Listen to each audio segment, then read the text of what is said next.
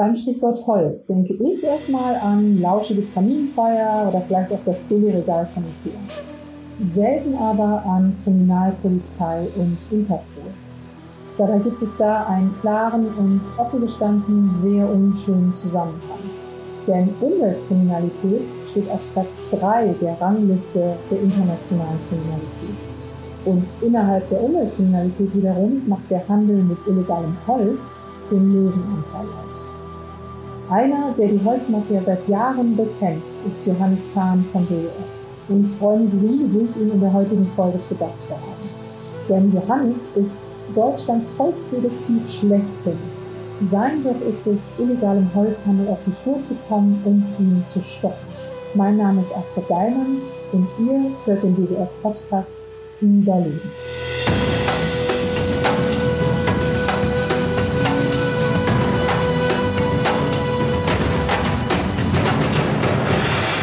Hallo Johannes, schön, dass du da bist. Hallo Astrid. Ich erinnere mich noch ganz genau daran, als wir uns das erste Mal kennengelernt haben. Äh, das war einer meiner ersten Tage beim WWF und ich kam zu dir ins Büro und äh, habe mich gewundert über die zersägten Kleinmöbel. Kannst du mal kurz erklären, warum du überhaupt sowas bei dir im Büro rumstehen hast? Das mit den Möbeln, das haben wir nicht äh, von Anfang an gemacht äh, beim WWF. Das klingt erstmal gut. Also dein Hauptjob ist es nicht, Möbel zu zersägen. Das ist erst eine, eine Leidenschaft, die sich äh, über die Jahre entwickelt hat. ähm, klassischerweise arbeitet der WWF äh, mit Unternehmen zusammen, um ihnen Tipps zu geben, wie sie zertifizierte Holz- und Papierprodukte äh, beschaffen können. Wir haben dann aber festgestellt über die Jahre, dass es eine ganze Menge Holzprodukte gibt, die unkontrolliert sind, dass es eine ganze Menge Unternehmen gibt, die sich äh, nicht an Gesetze halten oder auch Gesetzeslücken nutzen. Und äh, da sind wir auf eine Idee gekommen, mit äh, Methoden, mit Laboren zusammenzuarbeiten, die in der Lage sind, Holzart zu identifizieren oder auch Informationen aus dem Holz herauszufinden, äh, zur Holzherkunft. Und das sind ganz, ganz wichtige Indikatoren, um etwas über die Legalität aussagen zu können. Und deswegen haben wir angefangen, Holzprodukte zu kaufen. Und das ist dann das, was du gesehen hast äh, bei mir im Büro, da Stücke rauszusägen tatsächlich, die ins Labor zu schicken, einfach um mehr Informationen zu bekommen, ob das, was da im Verkauf den Kunden gegenüber deklariert wurde, äh, richtig oder falsch ist. Das heißt, im Grunde genommen bist du sowas wie ein Holzdetektiv. Wie kommt man zu so einem Beruf? Ehrlich gesagt habe ich mich auch gewundert. Ähm, eigentlich ging das über Umwege. Ich bin ursprünglich äh, Tischler, habe dann aber gemerkt, das Thema Umwelt hat mich schon immer interessiert. Und äh, als beim WWF eine Stelle frei geworden ist im Bereich Unternehmenskooperation, Holz, äh, Papier. Habe mich natürlich mit ganz, ganz großer Freude darauf äh, beworben und habe mich unglaublich gefreut, als es geklappt hat. Und äh, das war 2002 und seitdem arbeite ich mit großem Spaß beim WWF, muss ich sagen. Äh, Anfang der, der 2000er Jahre gab es überhaupt keine gesetzliche Regelung. Äh, da war der gesamte Bereich illegales Holz, war unreguliert. Es gab keine staatlichen Kontrollen. Das war absurderweise tatsächlich freiwillig, legales Holz zu handeln. Beziehungsweise niemand hat sich drum geschert, wenn jemand illegales Holz gehandelt hat. Wir haben damals eine ganze Reihe Unternehmen gefunden, die sich dafür interessiert haben, mit dem WWF zusammen Initiativen zu ergreifen, um illegales Holz auszuschließen und nach zertifizierten Produkten Ausschau zu halten, um äh, den Kunden auch eine Orientierung zu geben, und nach und nach haben wir eben festgestellt, hm, Mensch, da geht eine ganze Menge schief. Und äh, da sind wir auf Methoden aufmerksam geworden, die im Lebensmittelbereich schon angewendet werden. Und da hatte der WWF die Idee, Mensch, das wäre doch super, sowas für Holz zu haben. Und so haben wir angefangen, haben die ersten äh, Holzreferenzen aus Deutschland besorgt, aus Norddeutschland und Süddeutschland, äh, haben einfach mal einen Test gemacht. Und das Ergebnis war, Holz ist viel schwieriger als Lebensmittel. Aber man kann diese winzigen Unterschiede messen. Und das machen wir uns äh, zunutze. Das heißt also, Chemie hilft uns dabei zu erkennen, woher konkret Holz kommt. Also Nord- und Süddeutschland kann man auf jeden Fall sehr gut unterscheiden. Äh, das geht sogar noch kleinräumiger, wobei man das nicht, nicht grundsätzlich jetzt sagen kann, wir können immer auf 50 Kilometer genau unterscheiden. Das war mal das Beste, was wir in dem Projekt hinbekommen haben. Wow, 50 Kilometer. 50 Kilometer, ja. Aber das, das kommt eben sehr auf die Region, auf das Land an. Das können auch mal 100 oder 150 Kilometer sein. Das kann man, das kann man vor, äh, vorweg nicht sagen. Wichtig ist aber, dass wir festgestellt haben, wenn illegales Holz in die Wertschöpfungskette gelangt, dann geht meistens die Information über die Herkunft komplett verloren. Und äh, damit sind auch die Deklarationen, die gemacht werden, häufig so krass falsch, dass wir auf Länderebene schon häufig da äh, gute Ergebnisse mit erzielen können und gute Indikatoren haben. Hier stimmt was nicht. Erklär doch mal, Johannes, wie das genau funktioniert, also was die Problematik dahinter ist. Also immer wenn ich diese gigantischen Zahlen zu illegalen Abholzungen höre oder lese, dann frage ich mich, wie gelingt es, diese Mengen an Holz überhaupt auf dem Weltmarkt zu verscherbeln? Da klebt ja gewissermaßen äh, die, die schon großes Etikett dran, kann nicht funktionieren, ist kriminell. Kannst du mal beschreiben, wie dieses System funktioniert und wo du dann mit dem WWF ins Spiel kommst? Einmal ist Entwaldung für ungefähr 15 Prozent der CO2-Emissionen verantwortlich, die wir weltweit haben. Das ist ja eins der wirklich riesigen Umweltprobleme, die der WWF versucht eben zu bekämpfen und in den Griff zu bekommen wegen der Klimaerwärmung. Und das zweite übergeordnete riesige Problem, das wir haben, ist der Artenschwund. Und beide dieser riesigen globalen Probleme sind ganz eng verknüpft mit dem, mit der Entwaldung und mit dem Rückgang der Wälder. Und diese Entwaldung hat viele Ursachen. Die Haupttreiber äh, sind Umwandlung in landwirtschaftliche Flächen weil der Bedarf an Lebensmitteln und auch der Bedarf an Fleisch immer weiter zunimmt und dadurch in vielen Ländern eben Wälder umgewandelt werden in landwirtschaftliche Flächen. Und jetzt muss man aber wissen, dass man das nicht scharf trennen kann zu dem Bereich illegaler Holzeinschlag und illegaler Holzhandel, denn oft geht das Hand in Hand. Oft ist es so, dass in, in manchen Ländern gibt es illegale Landnahme, dann werden die Hölzer illegal entnommen, die man international gut handeln kann, die, einen, die einen guten Preis äh, bringen. Dann wird oft der Rest äh, der Wälder abgebrannt und dann kommt die Umwandlung in landwirtschaftliche Flächen, Soja, Palmöl, was auch immer. Soweit so bekannt gewissermaßen. Aber wie kommt es, dass dann aus diesem Holz, das ja illegal äh, hergestellt wurde, wenn ich mal so sagen darf, dass, dass daraus auch noch Gewinn erzielt werden kann, beziehungsweise dass das überhaupt verkauft werden kann? Der illegale Holzhandel, wenn man sich den, den internationalen Holzmarkt anschaut, und Holzhandel ist eben sehr international geworden, Papier sowieso, dann muss man sehen, dass 15 bis 30 Prozent des Holzes international als illegal gelten. Das bedeutet, in dem Land der Herkunft wurden Gesetze bei der Waldbewirtschaftung, beim Holzeinschlag oder beim Holzabtransporthandel nicht berücksichtigt. Das kann wirklich von Holzklau bis hin zu, es wurde zur falschen Jahreszeit eingeschlagen, es wurden zu viel Bäume entnommen, die falschen Bäume entnommen, irgendwelche Verstöße, die das Holz illegal machen. Das ist also eine, eine riesige Menge, da geht es um sehr viel Geld. Und um dieses Holz dann im internationalen Holzmarkt anbieten zu können, muss das irgendwie legalisiert werden. Und da kommt sehr, sehr häufig dann die Korruption ins Spiel, und das hat wiederum sehr viele Gründe. Das reicht von Armut in manchen Ländern und, was wir festgestellt haben in den letzten Jahren, immer stärker organisierte Kriminalität, die sich im Bereich Umweltkriminalität, insbesondere im Bereich illegaler Holzhandel breit gemacht hat, die dann beste Verbindungen haben in die Politik, in die Behörden, systematisch schmieren und bestechen, um an legale Papiere anzukommen. Das heißt, die deklarieren die Ware um? Das, das läuft noch viel smarter. Da wird zum Beispiel, es gibt Dinge, die wir jetzt aufgedeckt haben, typische Arten, um an legale Papiere zu kommen, sind, es werden künstlich Waldbrände gelegt, aber so, dass sie nur vordergründig die Bäume ankugeln, aber keinen Schaden an den Baumstämmen anrichten, um dann an eine Einschlagsgenehmigung zu, zu kommen, an eine offizielle Erlaubnis, hier Holz einzuschlagen in den Wald, weil ein Waldbrand stattgefunden hat.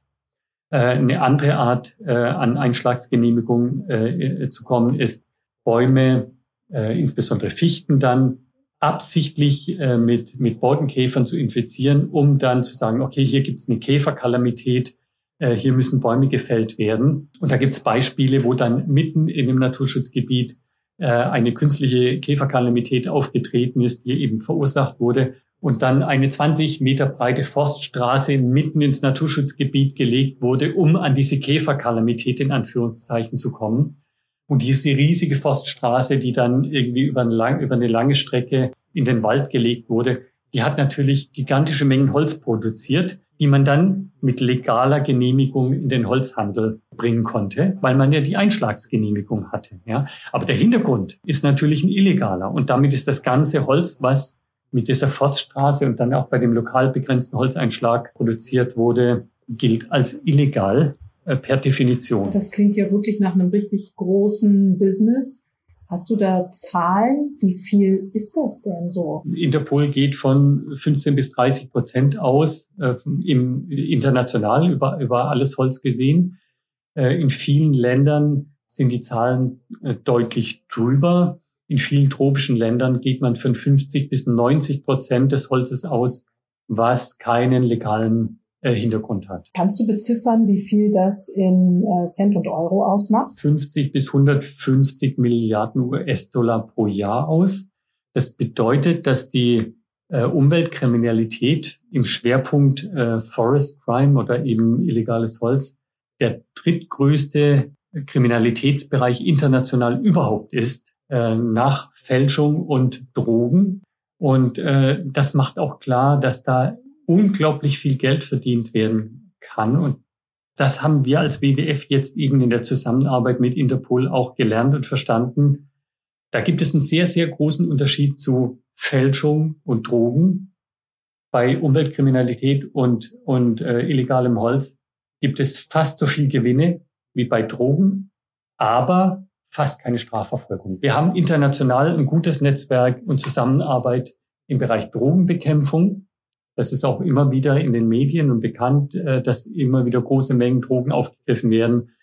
Äh, Interpol, Europol, alle arbeiten an dem Thema und nationale Behörden sowieso. Dieses Netz an Strafverfolgung gibt es im Bereich Umweltkriminalität nicht. Man muss sagen, es ist fast nicht existent. Und das bedeutet für die organisierte Kriminalität, die sich in den letzten Jahren hier sehr stark ausgebreitet hat, natürlich ein Freudenfest. Man kann wahnsinnig viel Geld verdienen, hat aber sehr, sehr geringe Risiken, ein kleines Ausmaß an Strafverfolgung. Und wenn man erwischt wird, gibt es auch nur sehr geringe Strafen. Du hast jetzt eben gerade gesagt, irgendwie, das haben, hast du aus der Zusammenarbeit mit Interpol gelernt.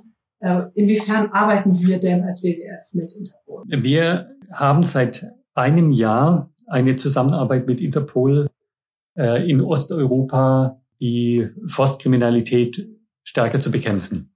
Äh, und das ist auch gut und richtig, weil insbesondere in Europa, das ist auch vielen nicht bekannt und bewusst, dass wir sogar in Europa selbst ein großes Problem mit illegalem Holzeinschlag haben. Zum Beispiel in Rumänien, Bulgarien, in osteuropäischen Ländern, um dort Aufklärungsarbeit zu betreiben, zusammen mit Interpol. In dem Projekt schulen wir Polizisten, Staatsanwälte und Richter, aber auch die Zivilgesellschaft wie Umweltorganisationen und Journalisten erstmal zu sensibilisieren äh, bei dem Thema, dass es äh, sich hier eben um wirklich einen relevanten Straftatsbestand handelt und kein Kavaliersdelikt.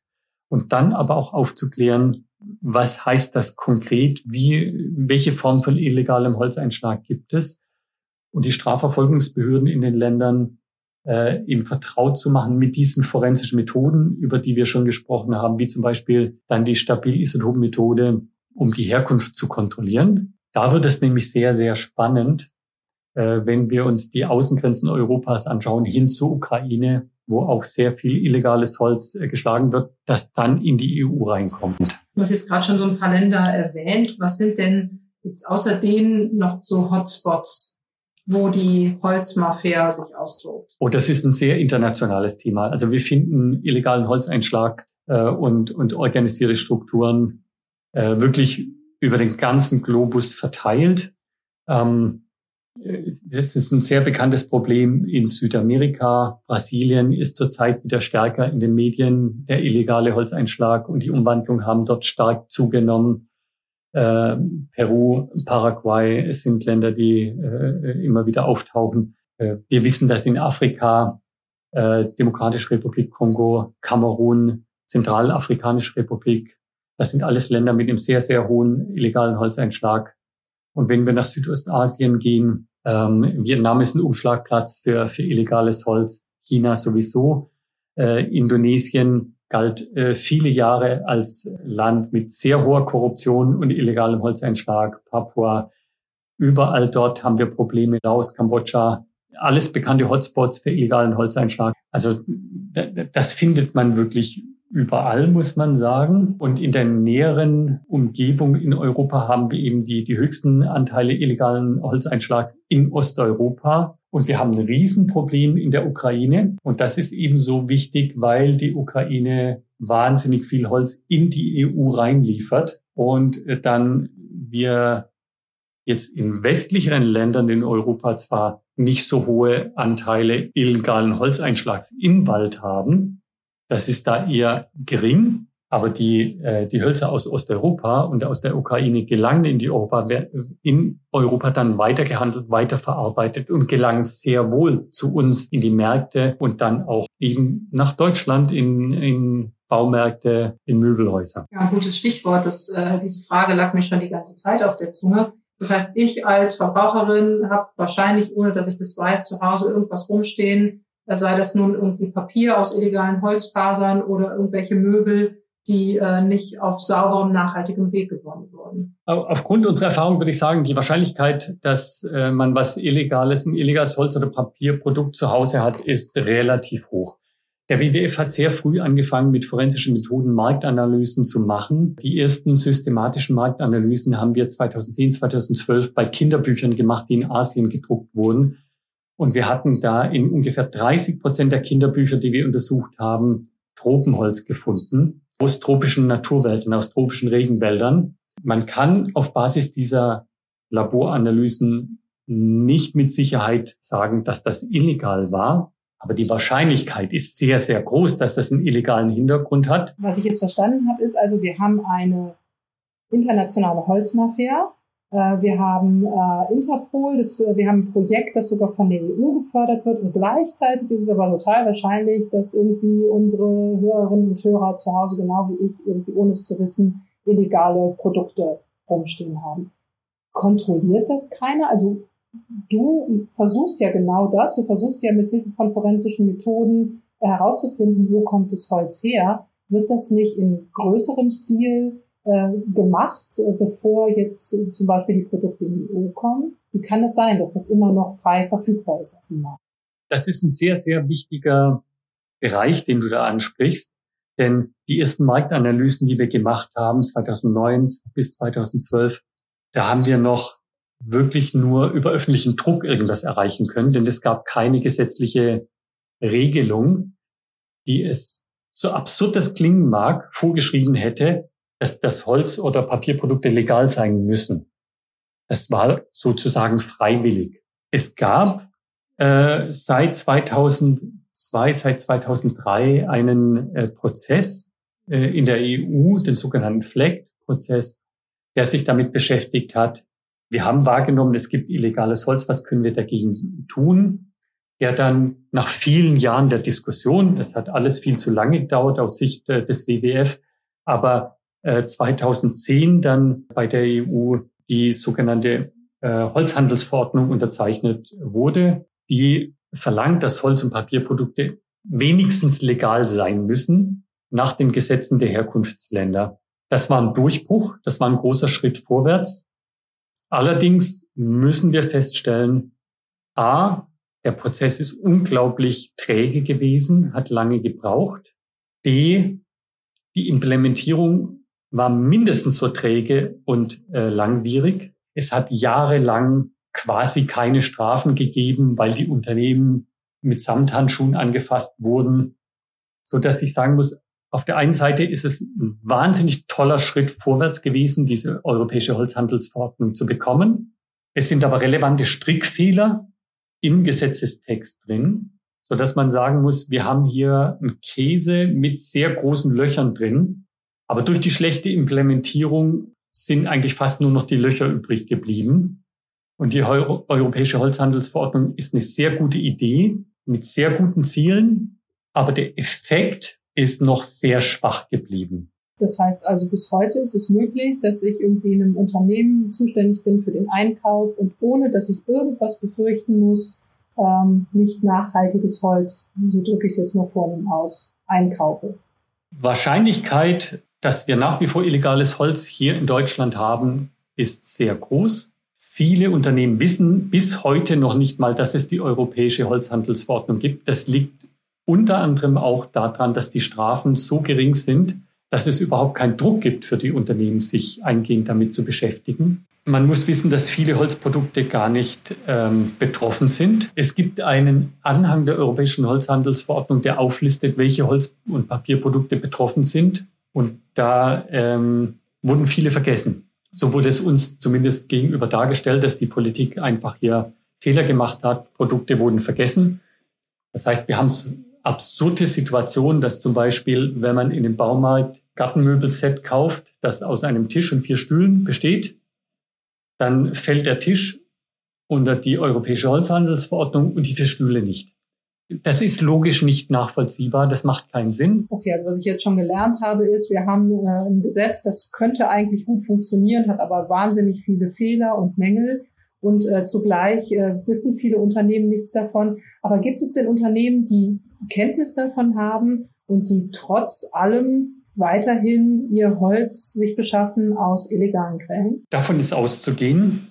Der WWF hat ja natürlich nicht die Mittel, systematisch Unternehmen zu kontrollieren. Das ist eigentlich Aufgabe der Behörden, das zu tun. Aber bei den behördlichen Kontrollen sehen wir eben äh, Mängel und sehr zögerliches Handeln. Bei den Stichproben, die der WWF macht, stellen wir immer wieder eine große Anzahl von Produkten fest, die Mängel aufweisen und Indikatoren für Illegalität, so dass ich sagen muss, aus heutiger Sicht ist stark davon auszugehen, dass wir immer noch einen hohen Anteil illegalen Holzes hier haben, der unerkannt ist und entweder mehr oder weniger toleriert von Unternehmen weitergehandelt wird oder einfach unwissentlich oder aufgrund des mangelnden Drucks der Kontrollbehörden einfach so weitermachen wie bisher, weil sie nichts zu befürchten haben. Ist denn überhaupt ein Beispiel von einem Unternehmen, das schon mal verurteilt wurde, weil es gegen die EU-Holzhandelsverordnung verstoßen hat? Wir haben festgestellt, dass in den ersten Jahren die durchschnittliche oder typische Strafe, die die Behörde äh, verhängt hat, äh, in der Regel waren das Ordnungswidrigkeiten, äh, 50 Euro betragen hat für einen Verstoß gegen die Europäische Holzhandelsverordnung. Durch die geringen Strafen oder teilweise eben nicht vorhandenen Strafen entsteht natürlich wenig Druck bei den Unternehmen, etwas zu verändern. Äh, und, und das ist natürlich auch günstiger für Unternehmen, äh, dann einfach zu sagen, äh, gut, wir machen erstmal gar nichts, jetzt ähm, systematisch eine, eine Wertschöpfungskette im Bereich Holz oder Papier zurückzuverfolgen. Das ist sehr mühsam, das kostet viel Zeit und Aufwand. Da muss man möglicherweise sogar jemand einstellen, der sich wirklich drum kümmert. Das kostet Geld. Äh, und wenn ich das in Relation setze, A, die Wahrscheinlichkeit erwischt zu werden ist relativ gering, denn die Anzahl der Kontrollen ist klein gemessen an der Anzahl der betroffenen Unternehmen. Und wenn ich erwischt werde, äh, dann ist eine 50-Euro-Strafe natürlich äh, mit einem Lächeln zu bezahlen im Verhältnis zu einer Person, die ich anstelle und die möglicherweise 50.000 Euro oder 100.000 Euro im Jahr kostet. Gibt es denn überhaupt Fälle, wo tatsächlich mal ein Unternehmen vor Gericht gekommen ist, wo Anzeige erstattet wird wegen eines Verstoßes gegen die EU-Holzhandelsverordnung? Ähm, Gerichtsverfahren sind mir überhaupt nicht bekannt und äh, in Deutschland hat der WWF natürlich nicht die Möglichkeit und die Mittel, systematisch viele Unternehmen zu untersuchen. Äh, exemplarisch kontrolliert der WWF seit 2014 immer wieder Produkte vom dänischen Bettenlager. Das hat jetzt nichts mit dem dänischen Bettenlager an sich zu tun, denn wir gehen davon aus, dass andere Möbelhändler da ähnlich abschneiden würden. Aber wir haben einfach mal, um aufzuzeigen, wie gut die Europäische Holzhandelsverordnung implementiert ist, immer wieder Produkte von äh, dänischen Bettlager gekauft und analysiert und über die Jahre hinweg eben immer wieder Verstöße festgestellt. Sehr spannend für uns war, dass wir von Seiten der an sich zuständigen Behörde für die Europäische Holzhandelsverordnung in Deutschland eben sehr wenig Reaktion feststellen konnten. Die sind zwar unseren Hinweisen immer wieder nachgegangen, aber das Resultat war über die Jahre immer wieder, dass Verwarnungen ausgesprochen wurden, die natürlich wenig Druck auf so ein großes Unternehmen ausüben. Und dann war es für uns sehr, sehr spannend zu sehen, dass wir die gleichen Laborergebnisse, die den Marktanalysen zugrunde lagen, die wir äh, durchgeführt haben, an die Organisation äh, geschickt haben, die sich mit dem Gesetz gegen unlauteren Wettbewerb beschäftigt.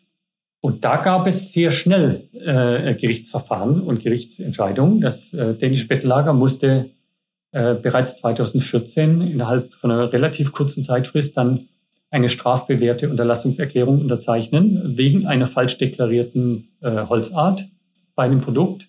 Und es gab dann relativ zeitnah ein zweites Produkt, das wir untersucht hatten, wo das dänische Bettlager bereits 10.000 Euro Strafe zahlen musste. 2017 kamen dann weiter Strafen hinzu, 20.000 Euro Strafe wegen einer Falschdeklaration und dann nochmal 10.000 Euro. Das heißt, das dänische Bettlager ist bis heute ähm, bereits viermal vor Gericht ähm, verurteilt worden.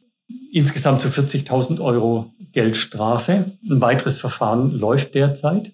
Und das eigentliche Gesetz und die eigentliche Behörde, die für illegales Holz zuständig ist, hat bisher nur Verwarnungen zustande gebracht. So dass ich sagen muss, obwohl wir jetzt endlich und glücklich ein Gesetz gegen illegales Holz haben, hat das faktisch bisher keinen, in diesem speziellen Fall, keine Wirkung entfaltet. Aber ein anderes Gesetz, was eigentlich für, für Wettbewerbsrecht zuständig ist, äh, ist für illegalen Holzhandel effektiver und hat mehr Wirkung entfaltet. Äh, was die Absurdität unserer Situation eigentlich ganz gut auf den Punkt bringt. Was ich auf jeden Fall heute jetzt schon gelernt habe von dir, ist, dass illegaler Holzhandel eine regelrechte Mafia ist. Und du dich ja auch mit den Unternehmen anlegst. Und du hattest mir im Vorgespräch erzählt, äh, ein Unternehmen tituliert dich gerne äh, als Nervbacke. Wie riskant ist eigentlich dein Job, Johannes? Gut, ich, ich, muss sagen, mein Job äh, in Deutschland besteht äh, zu großen Teilen äh, in, in, in Schreibtischarbeit, äh, Zusammenziehen von Informationen, Weiterleiten von Informationen, äh, die Behörden informieren. Äh, das ist relativ unkritisch und ungefährlich im Verhältnis zu Kollegen. Ich weiß von vielen Umweltorganisationen, die vor Ort bedroht werden, wo es auch wirklich zu Übergriffen, physischen Übergriffen, Bedrohung kommt. Ich weiß, dass es auch beim BWF Kollegen gab, ähm, die bedroht wurden, äh, wo es Einbrüche gab in die Wohnung als Warnzeichen. All diese Dinge sind bekannt. Es ist schwer dann in den Ländern öffentlich darüber zu reden, weil das die Bedrohung möglicherweise sogar noch erhöhen konnte. Da muss man, äh, könnte, da muss man sehr vorsichtig sein. Ähm, bei den Reisen, die ich selbst gemacht habe in die Länder, bin ich zweimal in brenzlige Situationen gekommen. Äh, zweimal in der Ukraine war das 2017 und dann 2019 auch nochmal, wo ich mit Fernsehteams unterwegs war. Ähm, da waren wir in Naturschutzgebieten, wo illegal Holz eingeschlagen wurde und wir dann vor Ort in Kontakt gekommen sind. Einmal mit der lokalen Bevölkerung, mit den, mit den Leuten aus dem, aus dem nahegelegenen Dorf, die offensichtlich in den illegalen Holzeinschlag verwickelt waren, äh, die uns bedroht haben und zwei Jahre später mit ähm, illegalen Holzfällern, die überhaupt nicht amüsiert waren, dass wir gerade da äh, illegalen Holzeinschlag gefilmt haben, der offensichtlich erst einige Tage zuvor passiert war, äh, wo wir die Spuren im Nationalpark sehen konnten, der zu ihrem Dorf geführt hat, Sägemehlspuren, der teilweise noch auf, auf dem Weg äh, zu sehen war und die dann auch relativ offen zugegeben äh, haben, dass sie für diesen Holzeinschlag äh, verantwortlich waren. Äh, und im, im, zweiten Fall, das war jetzt irgendwie im, vergangenen Jahr, äh, uns tatsächlich die wir dann mit Polizeischutz dann aus dem Nationalpark äh, begleitet werden mussten, ähm, weil die Sicherheit sonst nicht gewährleistet werden konnte. Mir hat es auch nochmal offenbar gemacht, wie derbe dieses Geschäft äh, abläuft, mit wie viel krimineller Energie. Ähm, und dass es für die Menschen vor Ort wirklich sehr, sehr schwierig ist, gegen dieses Krebsgeschwür illegaler Holzeinschlag und diese organisierten Strukturen vorzugehen. Denn selbst für die, für die lokalen Polizisten, die uns geholfen haben und die uns äh, da aus dem Nationalpark begleitet haben, selbst für die ist es natürlich extrem schwer, gegen solche größeren organisierten Strukturen vorzugehen, denn äh, die leben vor Ort, die haben natürlich auch ihre Familie vor Ort. Und das, was äh, uns passiert ist, dass wir bedroht wurden oder Kollegen, äh, das, ich gehe davon aus, dass es da eben ganz genauso passiert. Das heißt, aus dem, was ich äh, mittlerweile gelernt habe, kann man diesen Menschen vor Ort nur also man muss ihnen beistehen, um Arbeit aufnehmen zu können gegen äh, illegalen Holzhandel. Alleine werden die das nicht schaffen. Dazu sind die Länder in der Regel zu korrupt und ähm, es besteht wirklich physische Gefahr, es besteht Bedrohung. Ähm, das kann nur über ein internationales Netzwerk und deswegen bin ich so froh, dass wir mit Interpol zusammenarbeiten können. Nur durch diese internationale Vernetzung und Unterstützung ist es möglich, überhaupt hier was ausrichten zu können. Äh, denn viele Ermittlungen, die in den letzten Jahren in Osteuropa angeschoben wurden, und da waren wirklich auch große und relevante Fälle dabei, wo es sehr offensichtlich war, dass hier was Illegales passiert ist, die sind alle letztendlich im Sande verlaufen. Ja, egal wie erdrückend die, die Indizien waren und die Fälle waren, die aufgedeckt wurden, irgendwie ist alles immer verschwunden.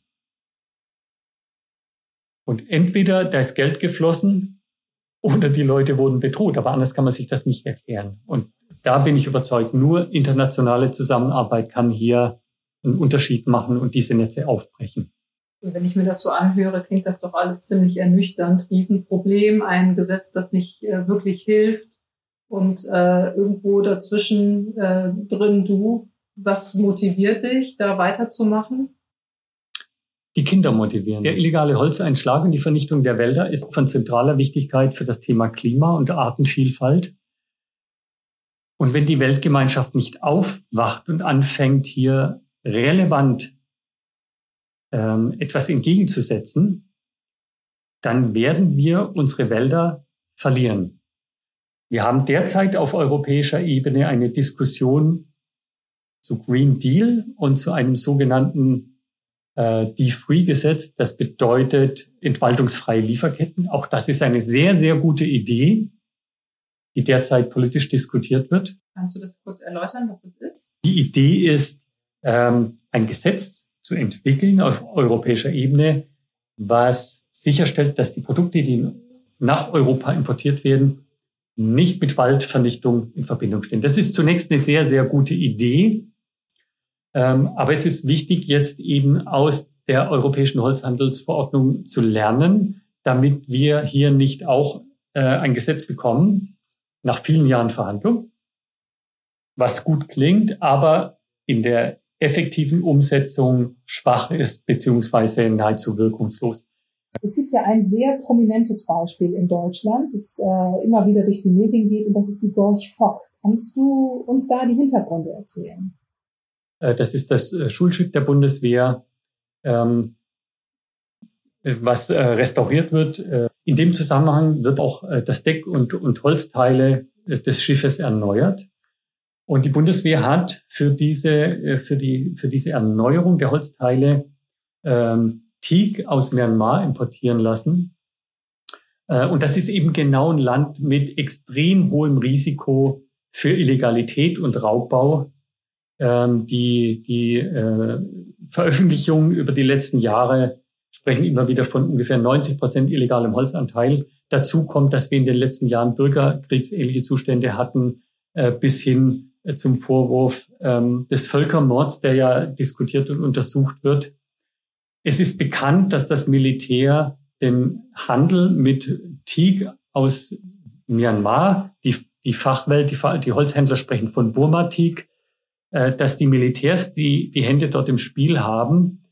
Ähm, viele Holzabbaugebiete für dieses Burmatik stammen aus Bürgerkriegsländern äh, oder, oder Regionen, äh, auch Regionen, in denen Journalisten ermordet wurden. Alle Alarmzeichen müssten da auf tiefrot stehen. Äh, trotzdem wurde dieses Holz geordert. Bei der Bestellung des Holzes wurde die äh, Beschaffungsrichtlinie des Bundes missachtet. Und die Anforderungen der Europäischen Holzhandelsverordnung wurden auch nicht eingehalten, so dass man sagen kann, dieses Holz, was hier importiert wurde für die Gorch Fock, kann nicht als legal bezeichnet werden. Man kann die Legalität nicht sicherstellen. Trotzdem möchte die Bundeswehr dieses Holz verbauen. Und obwohl der WWF seit Monaten und jetzt seit Jahren darauf hinweist, dass hier ein Legalitätsproblem besteht, möchte die Bundeswehr dieses Holz trotzdem verbauen. Falls die Bundeswehr das trotzdem tun sollte am Ende, muss man sagen, hier wird die Europäische Holzhandelsverordnung mit Füßen getreten. Und es ist eins der Beispiele, wo man sagen kann, hier hat die Europäische Holzhandelsverordnung, hier haben die Kontrollbehörden versagt und sogar der Staat selbst würde als Negativbeispiel sogar voranschreiten, diese Holzhandelsverordnung nicht umzusetzen. Johannes, vielen Dank für das Gespräch. Ein wahnsinnig komplexes und weites Feld. Ich habe heute nicht nur sehr viel gelernt, dank Johannes, sondern bin auch ziemlich ernüchtert. Es gibt also eine EU-Holzhandelsverordnung, die meiner Ansicht nach eher ein potemkinsches Dorf ist und ohne öffentlichen Druck geht hier nichts. Johannes hat mir hinterher noch erzählt, es gibt keinen einzigen Beamten beim BKA, der sich noch um das Thema Umweltkriminalität kümmert, für Gesamtdeutschland. Und der gesamte Bereich, der sich bei Interpol um Umweltkriminalität kümmern soll, hat kein Budget. Wir sehen also, da gibt es noch sehr viel zu tun. Wenn ihr mehr wissen möchtet, äh, in den Show Notes habe ich euch noch ein paar Informationen verlinkt. Wenn euch die Folge gefallen hat, freuen wir uns riesig, wenn ihr uns ein Abo, ein Like oder einen Kommentar da lasst. Und wenn ihr noch Anregungen habt, Fragen, Kritik, dann schreibt uns gerne unter podcast.bdf.de.